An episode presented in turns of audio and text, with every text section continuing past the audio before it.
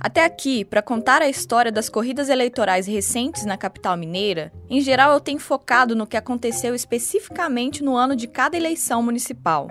Mas para falar da campanha de 1996, eu acho que cabe recapitular também alguns dos eventos que transcorreram entre as duas eleições, porque vai ajudar a entender melhor o contexto da disputa municipal daquele ano. Bom, o Itamar Franco assumiu oficialmente a presidência da República depois da renúncia do Collor no finalzinho de 92. Dali em diante, houve uma trégua nos escândalos de corrupção, mas a crise econômica seguia a todo vapor e a inflação estava nas alturas.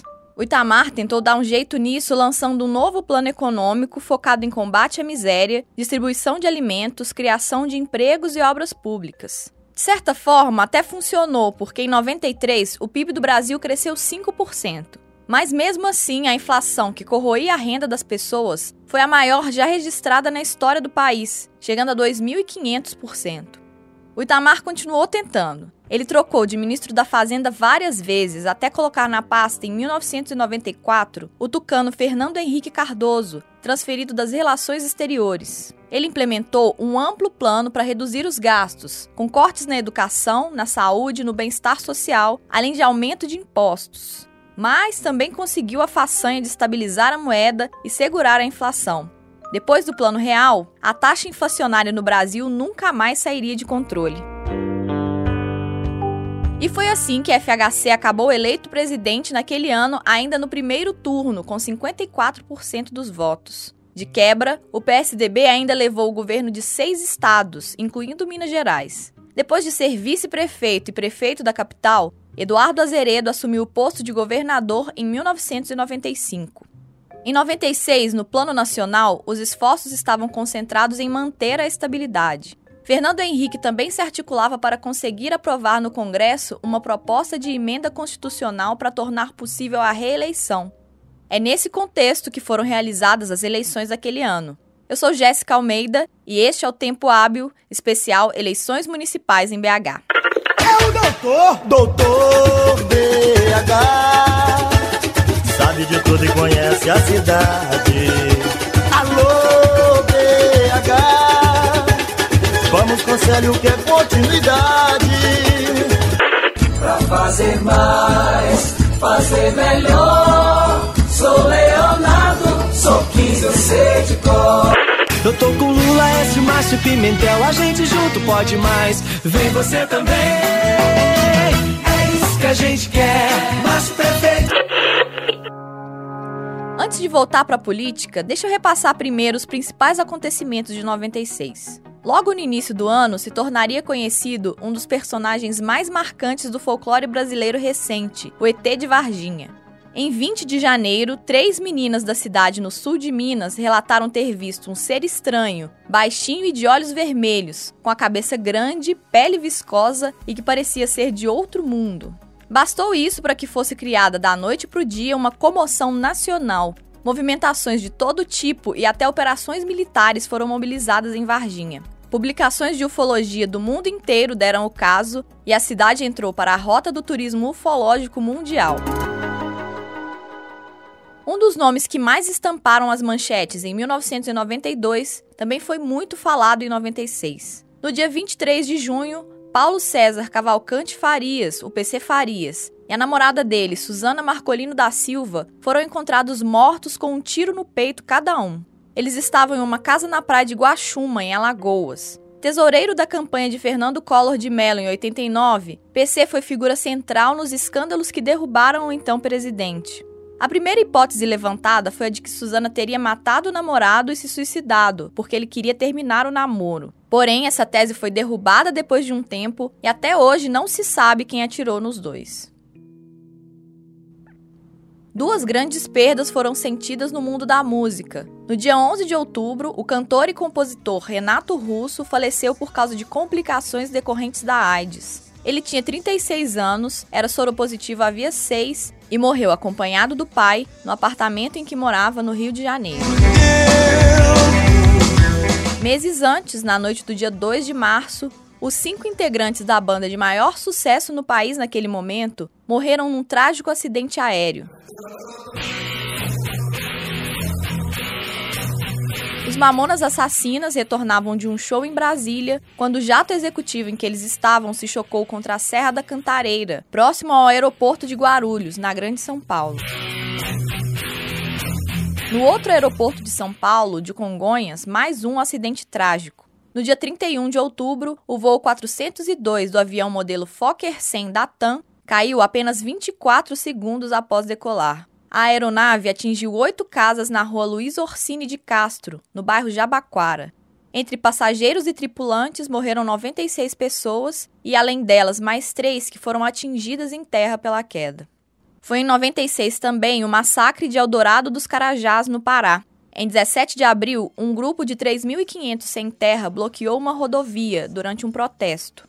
150 policiais militares foram mobilizados até o local, onde jogaram bombas de gás lacrimogênio e fizeram disparos na direção dos manifestantes. Os sem-terra se espalharam, tentando fugir. Muitos foram pisoteados, espancados e alguns levaram tiros. No fim das contas, 19 pessoas morreram e 63 ficaram feridas. Dois meses depois, estrearia a novela O Rei do Gado, grande sucesso da TV Globo, do autor Benedito Rui Barbosa. Além de retratar a rivalidade entre os fazendeiros das famílias Mezenga e Berdinazzi, o folhetim abordou o MST, Movimento dos Trabalhadores Rurais Sem Terra, e também a reforma agrária.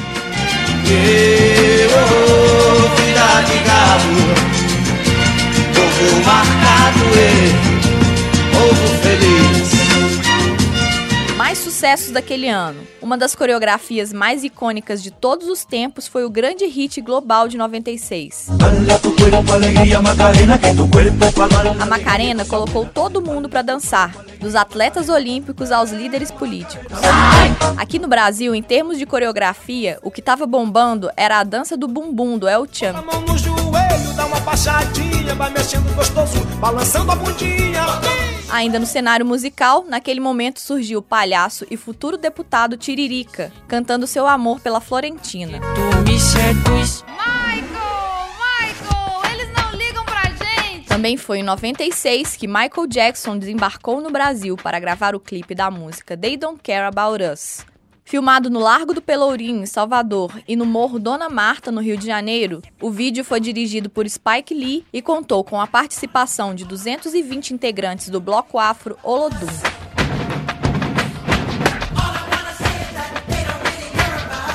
Naquele ano também chegou oficialmente ao fim o casamento entre a princesa Diana e o príncipe Charles no Reino Unido e o jornalista Cid Moreira deixou a bancada do Jornal Nacional após 26 anos à frente do programa. Boa noite. Por fim, nas Olimpíadas de Atlanta, nos Estados Unidos, foi a vez das mulheres brilharem. No ano em que foram celebrados os 100 anos dos Jogos Olímpicos da Era Moderna, equipes femininas brasileiras levaram medalhas pela primeira vez, inclusive um ouro no vôlei de praia para a dupla Jaqueline e Sandra.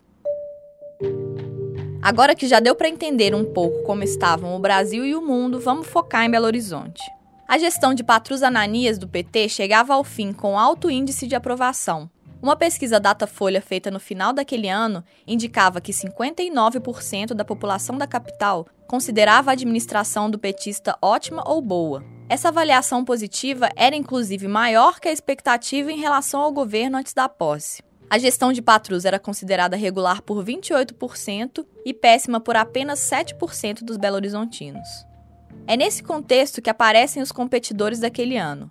Foram sete: Célio de Castro, do PSB, Amilcar Martins, do PSDB, Virgílio Guimarães, do PT, Júnia Marise, do PDT, Paulino Cícero, do PFL, José Gonzaga de Souza, do PRN e José Bonifácio, do PSTU. Nas primeiras pesquisas feitas antes do início oficial da campanha, o candidato do PT Virgílio Guimarães aparecia na liderança, com pouco mais de 20% das intenções de voto. Mas com o passar do tempo e um ambiente nacional favorável ao PSDB, Amilcar Martins cresceria na preferência do eleitorado, ele tomou a dianteira com 23% no início de setembro, um crescimento considerável, levando em conta que na pesquisa Ibope divulgada em 22 de junho, ele tinha apenas 3% de intenções. O deputado federal do PSDB Marcos Pestana, que na época era secretário de Planejamento do governo de Eduardo Azeredo e participou da campanha tucana, acredita o crescimento de Amilcar à eficiente campanha de rádio e TV feita pelo partido. Ele fez uma campanha muito bem feita na televisão, é natural esse crescimento. Ele não tinha um grau de conhecimento inicialmente muito alto, e com a entrada da televisão, feita por uma equipe muito competente, ele conseguiu crescer subitamente aí, na medida que se tornava conhecido. Então, assim, ele usava muito a questão da integração com o governo estadual, né, pela proximidade dele com Eduardo Azeredo, mas a campanha dele foi muito, muito bem elaborada. Talvez tenha sido até sofisticada demais foi explorado assim como sendo uma, porque havia muitos, uma TV muito lapidada, coisa muito profissional. O resultado das pesquisas pareceu deixar o candidato do PSDB confiante, como indica o trecho de uma reportagem do Jornal do Brasil que o Getúlio Fernandes vai ler. Jornal do Brasil, 11 de setembro.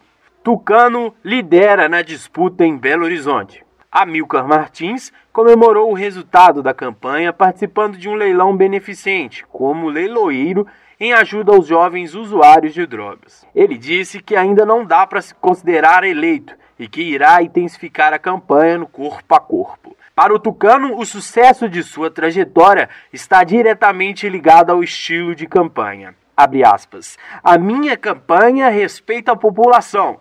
É uma campanha que mostra as propostas que tenho para a cidade e não faz ataques a ninguém. Fecha aspas, afirmou. Amilcar ressaltou ainda que não escolhe adversário. Aspas, Meu objetivo não depende do adversário. Fecha aspas. Alegou, destacando que as pesquisas começam a demonstrar uma cristalização dos votos. Mas ainda faltava um tempo razoável até o primeiro turno, e se houve alguma cristalização, foi no crescimento do próprio Amilcar. A evolução do vice-prefeito de Patrus, Célio de Castro, tinha sido tímida até aquele ponto, mas começou a ganhar consistência dali em diante. Na pesquisa Ibope divulgada no dia 20 de setembro, o candidato do PSB cresceria 7 pontos e passaria a disputar o segundo lugar com o PT, de quem foi aliado nas eleições anteriores.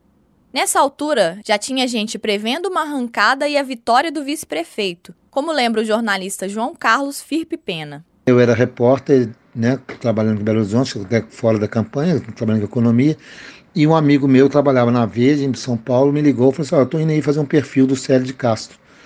Ele disse, você me ajuda a situar, a ver como é que tá? Eu falei, tudo bem. E eu falei assim, ó, você pode vir fazer o perfil, mas ele está em terceiro lugar. Ele falou assim, não, nós temos pesquisa aqui indicando que ele vai ganhar. Ele está em terceiro, mas as pesquisas estão indicando a arrancada final dele. Inclusive, na época, logo depois dele falar isso, eu, falei assim, ó, quem sou eu para né, discutir com o carinha da Veja que está com essa informação na mão. E ele começou realmente a arrancar. Pouco tempo depois, no levantamento do dia 26 de setembro, Célio ultrapassou Virgílio e chegou aos 21% de intenções contra 19% do petista. Naquela altura, o Tucano ainda liderava com vantagem, com 28%.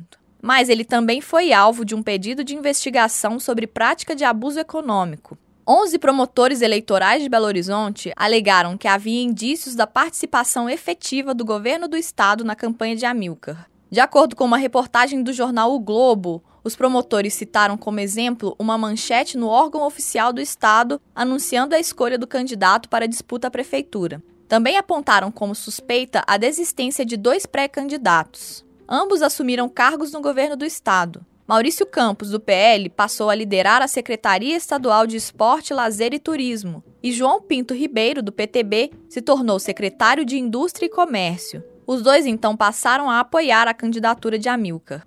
O comitê de campanha do candidato afirmou ao jornal que ele considerava estar sendo vítima de intriga de campanha para prejudicá-lo. Marcos Pestana endossa a declaração dada pelo comitê na época. Era natural. O Maurício Campos e o João Pinto sempre foram do bloco aliado, porque nós nascemos pegando boa parte da herança do governo Hélio Garcia que já tinha sido governador né, e voltaria depois. Era natural esse alinhamento, não teve. É claro que se explora isso, mas assim, eles começaram a explorar essa coisa como se a campanha do Amilcar fosse uma coisa luxuosa, muito high-tech, muito é, lapidada demais e tal, do ponto de vista publicitário, e houve essa exploração, eu lembro. Então, assim, esse alinhamento, esse bloco sempre foi o bloco que, em muitas eleições seguintes, continuou junto. Nesse ponto, aumentaram os atritos na campanha. Afinal, faltavam poucos dias para a votação, que aconteceu no dia 3 de outubro. Então, aquela era a hora do tudo ou nada.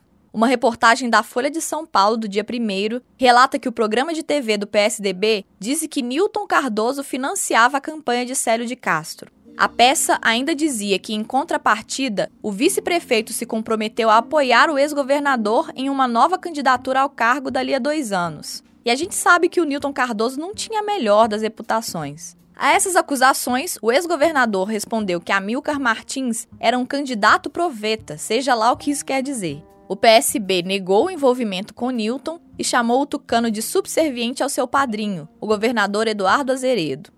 Também houve embates entre as militâncias dos candidatos. Uma outra reportagem no dia 1 de outubro, dessa vez no jornal O Globo, conta que cabos eleitorais de Amilcar Martins começaram a ter que disputar espaço com militantes do PT e do PSB na Praça 7. Até ali, os tucanos eram maioria naquele ponto.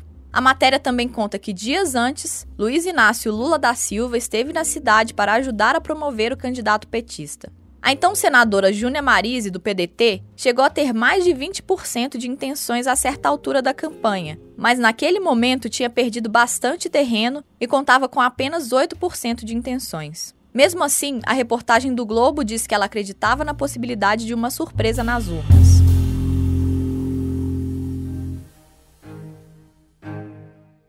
E ainda tinha espaço para mais emoção antes do primeiro turno. Aos 45 do segundo tempo, Célio de Castro assumiu a liderança das intenções de voto, de acordo com uma pesquisa Ibope feita na véspera e divulgada no dia da votação. Aí o candidato do PSB também virou alvo do PT, que distribuiu um manifesto contra ele e passou a endossar a narrativa de que ele seria um representante de Newton Cardoso na disputa. A campanha de Amilcar continuou insistindo nesse argumento e também acusou o adversário de estar fazendo uma campanha milionária. Uma reportagem do jornal O Globo de 3 de outubro afirma que o prefeito Patrus Ananias e o candidato petista Virgílio Guimarães disseram que não concordavam com os ataques a Célio. De toda forma, esses ataques não fizeram efeito e o candidato do PSB venceu com ampla vantagem. Foram 430 mil votos, o que representava 41% do total. Em segundo lugar ficou Amilcar Martins, com 26,5%. Naturalmente, começaram as articulações sobre quem os partidos derrotados no primeiro turno apoiariam no segundo. Foi aí que finalmente se desfez, de fato, o racha que se deu no PT por conta daquela disputa. E Patrus pôde apoiar seu vice, como ele mesmo lembra. Não foi uma coisa muito fácil, não. Eu mantive a minha fidelidade ao PT. Eu sou um militante histórico do Partido dos Trabalhadores, 40 anos agora de militante, assim, Trabalhei muito na unidade, meu sonho era o Célio ser o candidato a prefeito e o Virgílio ser o vice. Esse era o meu sonho, meu projeto, né? Aconteceu, o PT decidiu em convenção contra a minha posição ter candidatura própria. Derrotado no encontro do PT, eu assumi a derrota e fui fiel ao partido. Eu fiz campanha intensamente para o Virgílio. Virgílio Guimarães disse que era natural acontecer esse tipo de divisão dentro do partido. Isso esteve presente em 85. Em 85 o partido também teve racha quando eu fui candidato. Em 88 também, tanto é que eu fui bloqueado de fazer alguma aliança fora. E em 96 também. Isso foi uma marca do partido. O partido se unificou em 92, porque eu apoiei o outro lado, eu e, o, e todo o nosso grupo. Apoiei o lado do Patrus. Se você observar, evidentemente que o fato do, do Célio ter saído com apoio de uma parte do PT, pode ter prejudicado o PT. O resultado não, porque a eleição já era em dois turnos. Então, o segundo turno eu fui o primeiro a apoiar o Sérgio. Amilcar Viana Martins Filho nasceu em 21 de junho de 1949, aqui em Belo Horizonte. Se formou em História pela UFMG e depois se tornou mestre em Ciência Política pela mesma instituição. Também é doutor em História pela Universidade de Illinois, nos Estados Unidos. Nos anos 70, se tornou professor da UFMG e da PUC Minas. Em 1988, foi eleito vereador pelo PSDB e foi líder dos prefeitos Pimenta da Veiga e Eduardo Azeredo na Câmara. Foi reeleito em 92 e se tornou secretário da Casa Civil do governo Azeredo em 1994. O Amilcar foi escolhido pela afinidade. Esse é o Marcos Pestana. Que ele tinha proximidade com o Eduardo Azeredo. Foi secretário da Casa Civil, portanto, fazia a coordenação política, a interface com a Assembleia. Era um professor, é um professor extremamente respeitado, um historiador muito respeitado na academia. Então, era um nome com todas as qualidades. Para entender melhor o contexto, eu também conversei com o poeta, artista plástico e jornalista Carlos Barroso, que era repórter de política aqui em BH em 96. E a Nilker era, um, era ligado ao Eduardo Azeredo, Tucano. Não era do grupo tão diretamente do Aécio Neves, era mais do Eduardo Azeredo, que na época tinha algum algum, algum poder do PSDB.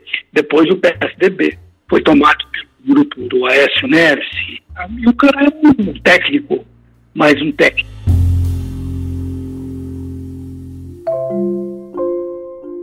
Célio de Castro nasceu em 11 de julho de 1932 na cidade de Carmópolis, no centro-oeste do estado. Cursou medicina na UFMG e se especializou em clínica médica e medicina de urgência. Nos anos 70, teve intensa atuação sindical e fez parte do movimento político de oposição ao regime militar. Foi integrante do PCdoB, o Partido Comunista do Brasil, quando ele ainda atuava na clandestinidade. Em 1979, com o fim do bipartidarismo, se filiou ao PMDB.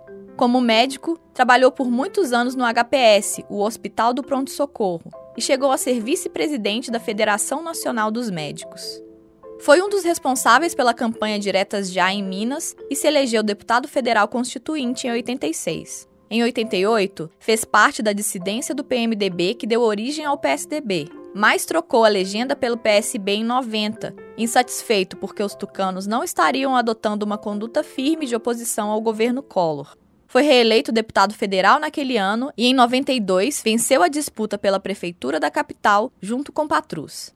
Diante da escolha do PT por endossar a campanha de Virgílio Guimarães, o PSB decidiu lançar Célio em candidatura própria, como lembra Valdo Silva, fundador e ex-presidente do PSB em Minas e ex-secretário da Comissão Executiva Nacional do partido. O Valdo preferiu nos responder por escrito, então, além das reportagens, o Getúlio Fernandes também vai ler o que ele disse. Havia alguma divergência. Parte dos filiados ao PSB defendia o apoio à candidatura de Virgílio Guimarães para manter a aliança formada em 1992. Mas no interior do próprio PT havia um grupo cuja preferência era a candidatura do Célio.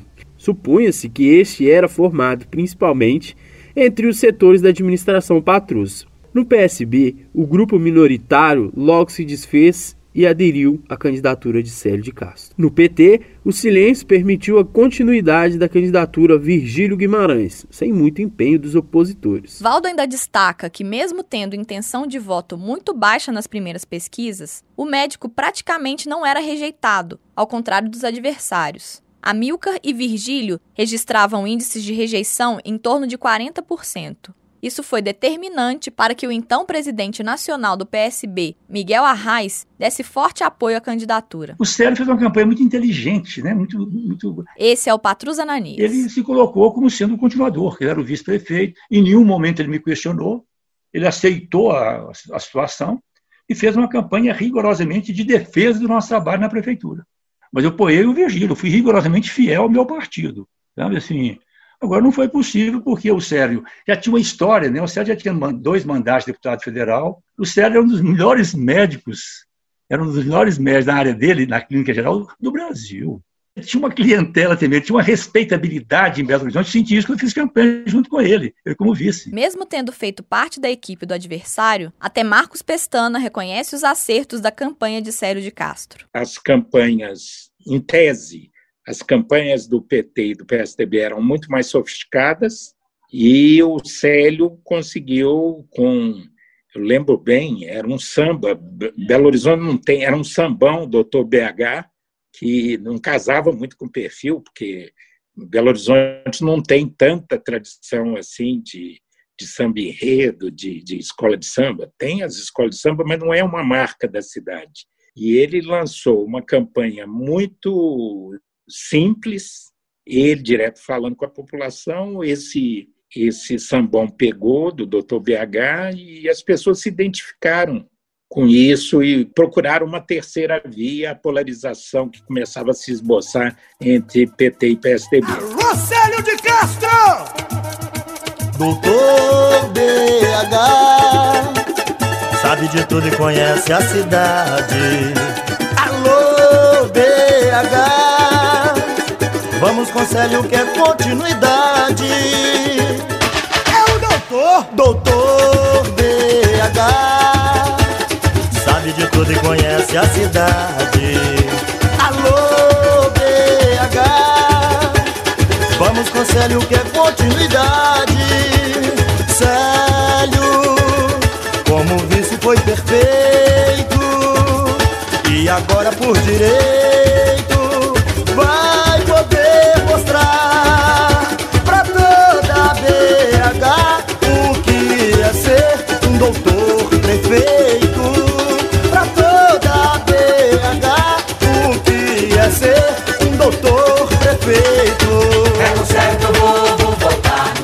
vale abrir um parêntese para falar desse que é um dos jingles mais marcantes da história recente de BH. Primeiro, eu conversei com o Carlos Manhanelli, que é presidente da ABCOP, a Associação Brasileira de Consultores Políticos. Também é professor universitário e autor de mais de 20 livros sobre marketing político. Ele me falou sobre qual é a função do jingle em uma campanha. O papel do jingle numa campanha eleitoral é um papel muito importante. Por quê? Ele é uma ferramenta multiuso. Você usa o jingle em várias atividades de campanha eleitoral. Num comício, numa carreata, numa passeata, no carro de som, no jingle que você vai fazer é, vai usar como base sonora dos clippings da internet.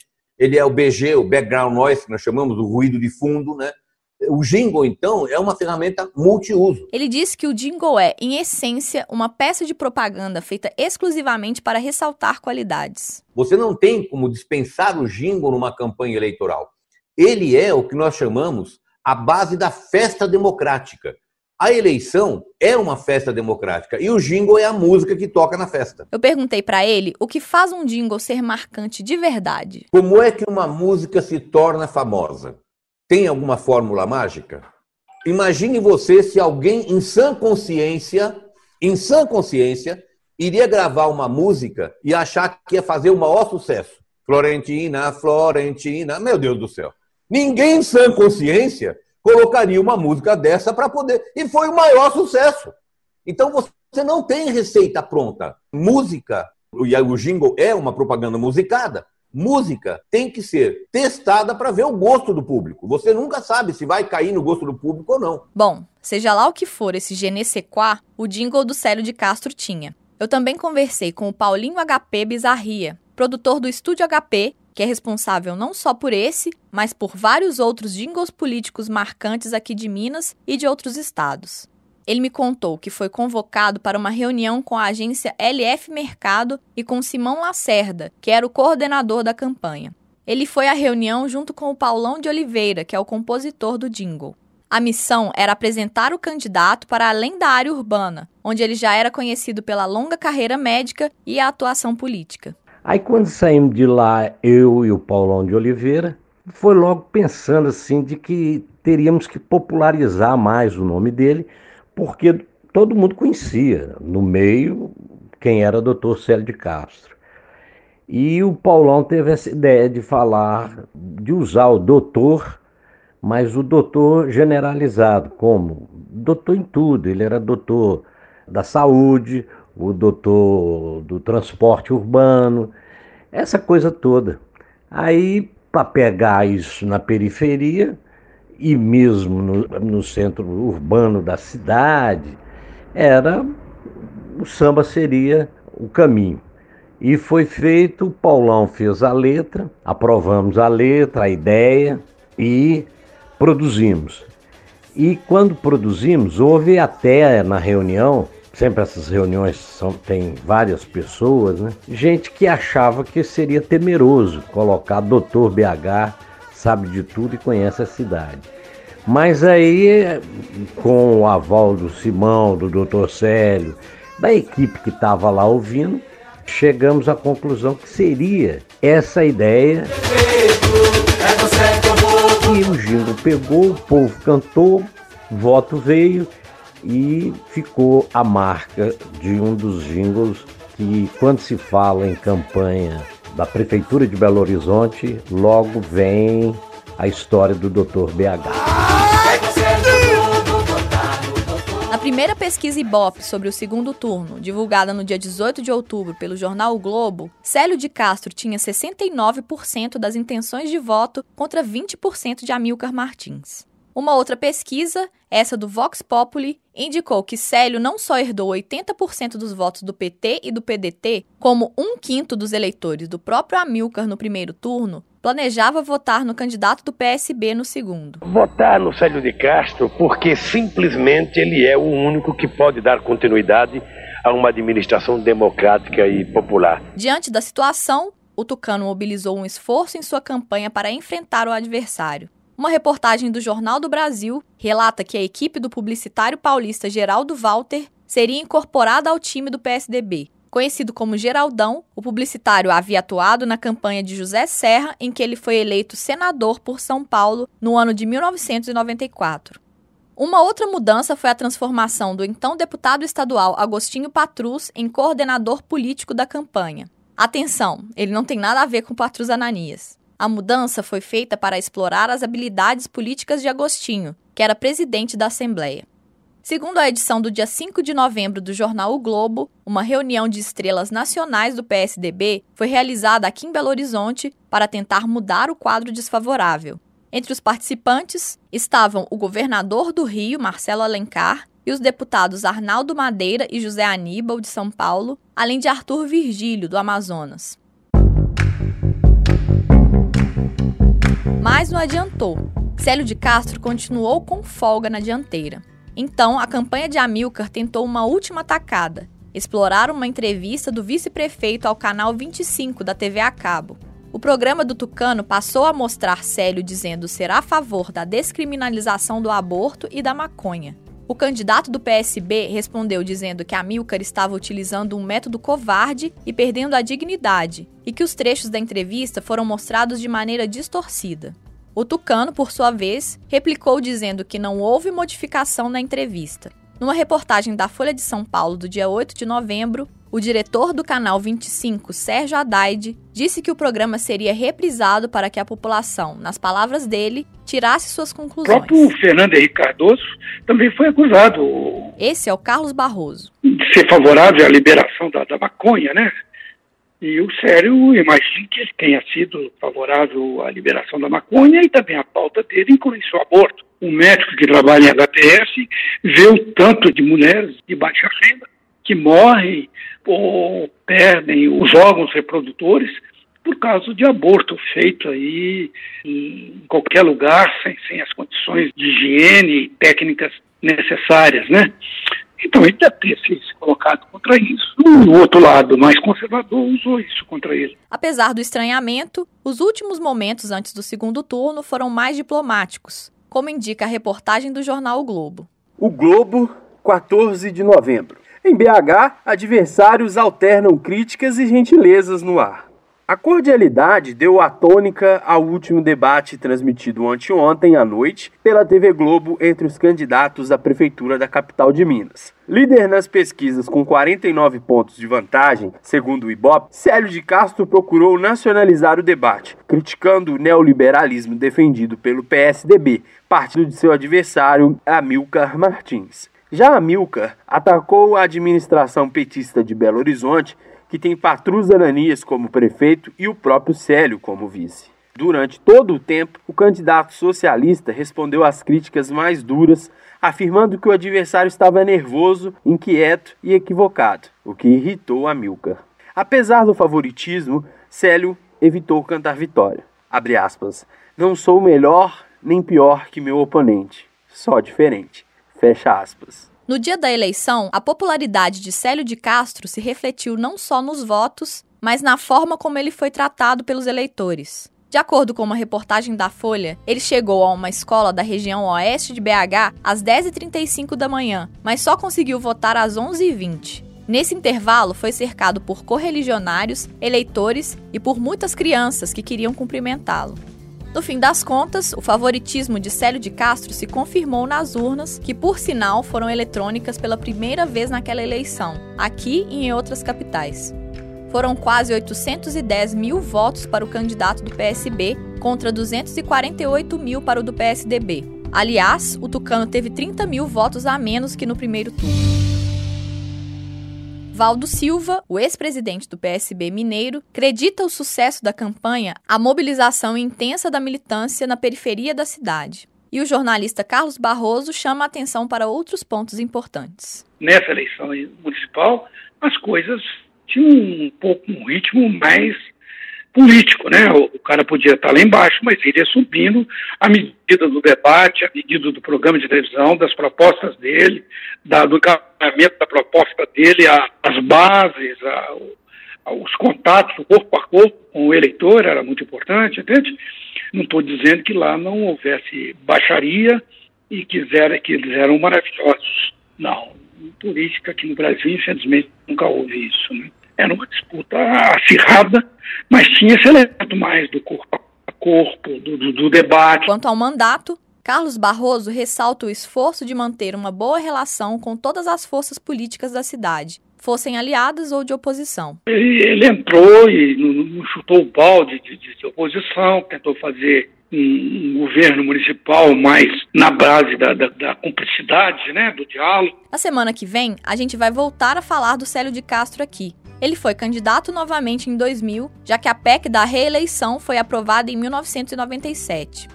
Quanto a Amilcar Martins, ele ainda foi secretário de Cultura do Estado e foi eleito deputado estadual em 1998. É integrante da Academia Mineira de Letras e segue morando aqui em BH, mas sem atuação na política institucional.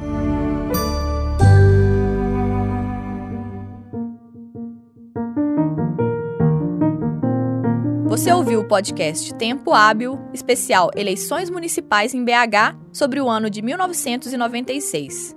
Esse episódio teve produção e edição feitas por Getúlio Fernandes e por mim, e apoio técnico de Diego Regal. Eu sou Jéssica Almeida e o Tempo Hábil retorna na semana que vem. Até lá!